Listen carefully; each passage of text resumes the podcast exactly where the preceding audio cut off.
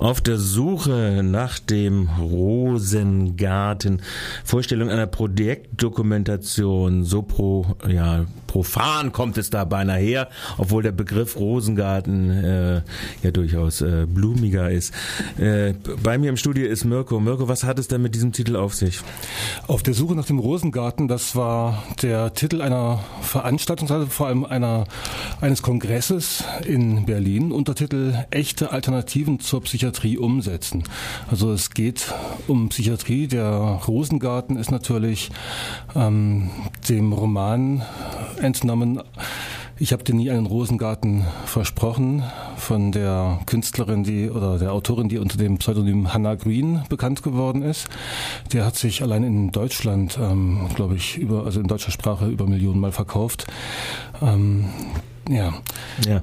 Also das heißt, äh, das ist äh, also die Beschreibung dessen oder der Versuch, Alternativen, wenn ich das richtig jetzt verstanden habe, echte Alternativen zum gegenwärtigen etablierten und herrschenden Psychiatriesystem äh, zu präsentieren ähm, oder möglich zu machen oder anzustoßen oder wie? Also, also dieser Kongress mit dem Titel Auf der Suche nach dem Rosengarten, das war ein Teil oder der Höhepunkt von einer ganzen Reihe, von einem Projekt, das über ein Jahr gegangen ist. Und das Projekt, das hatte den profanen Titel wieder Betroffenenkontrolle, Förderung der Selbsthilfemöglichkeiten und Rechte Psychiatrie betroffener Menschen.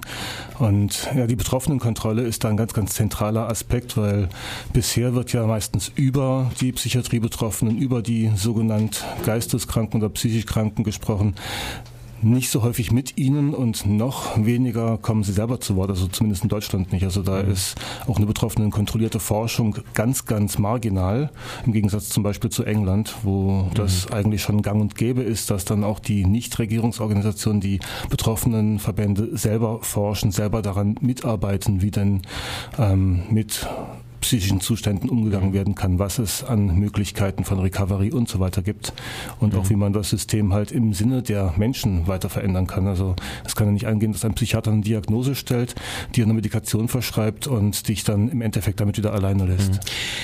Das, äh, du hast es interessant, dass du jetzt äh, England angesprochen hast. England ist ja in seiner Paradoxie bekannt, auf der einen Seite hochgradige Kontrollmechanismen zu etablieren, die äh, die Privatsphäre vollkommen äh, praktisch nicht mehr als Privatsphäre auftauchen lassen. Auf der anderen Seite aber auch bekannt, sowohl in der Be Be äh, Polizeibeobachtung, aber wie du jetzt auch gesagt hast, betroffenen Kontrolle von solchen Institutionen durchaus auch seine entsprechenden Institutionen und Praxen schon entwickelt zu haben. Du mhm. hast nicht gesprochen über etwas, was äh, wenn ich jetzt an meine Generation zurückdenke und äh, wo auch so ein bisschen äh, affektiert ist jetzt der Club 55, wo du heute Abend diese Veranstaltung halten wirst, äh, nämlich die Aufbrüche, die es seinerzeit in Italien gegeben hat und äh, wo die Psychiatrie in Anführungszeichen Knäste abgeschafft wurden. Also das heißt, das hast du jetzt als ein Beispiel nicht äh, äh eingeführt oder ist das?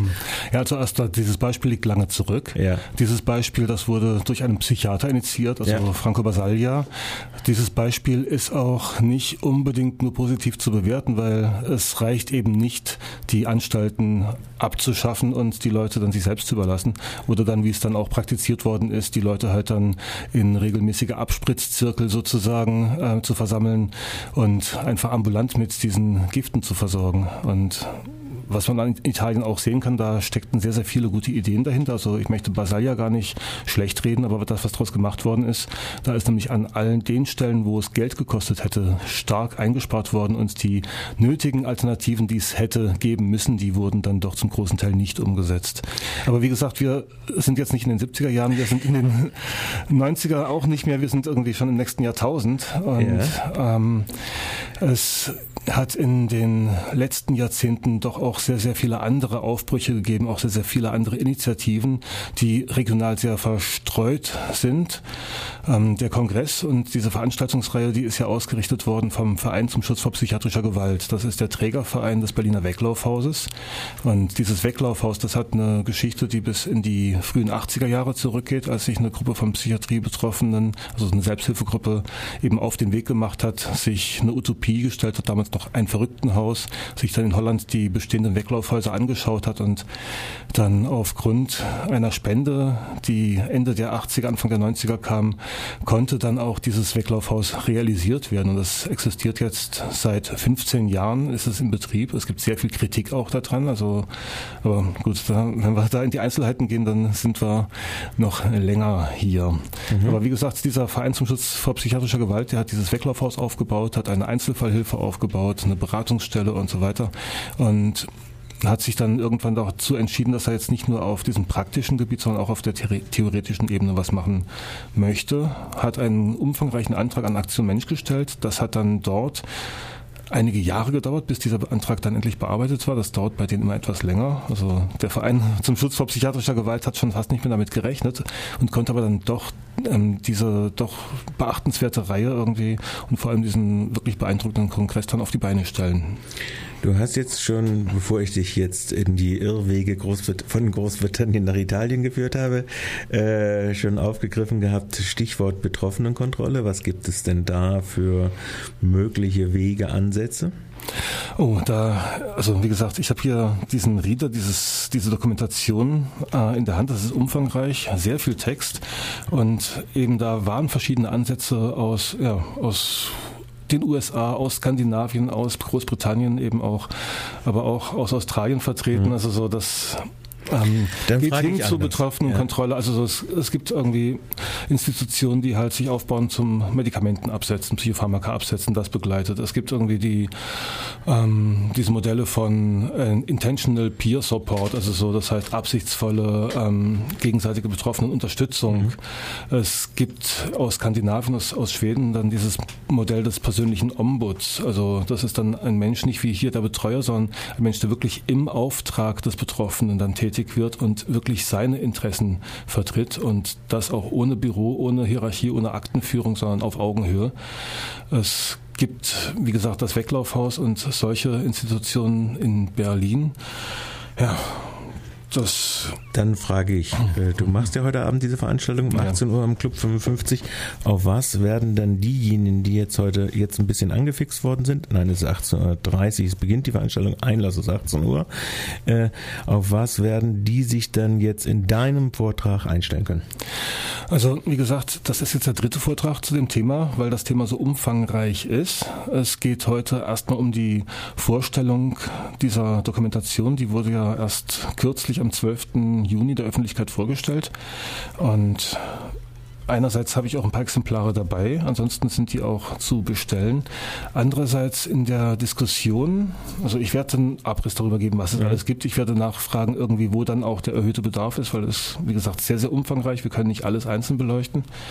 Dieses Intentional Peer Support ist eine Sache, die ich dann vielleicht näher beleuchten möchte. Auch dieses mhm. Thema vielleicht Krisenbegleitung ohne Psychopharmaka. Mhm. Und in der Diskussion möchte ich eigentlich darauf hinaus, was für Modellprojekte, was für Ideen hier in der Region auch möglich sind. Mhm. Also es gibt derzeit auch schon Arbeitskreise, die sich damit beschäftigen, vielleicht auch ein außerpsychiatrisches Angebot aufzubauen.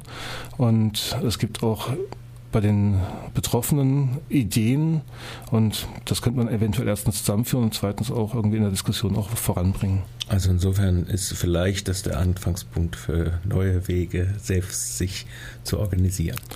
Der Anfangspunkt nicht, äh, Anfang, aber ein weiterer Schritt. Ein weiterer, ein Schritt. weiterer Schritt. ja, ich meine, ich, man muss ja mal ein bisschen sein. Dann danke ich dir, Mirke, für diese Präsentation. Heute Abend, wie gesagt, äh, wiederholen wir das nochmal. Das ist der Club 55. Wo findet man den?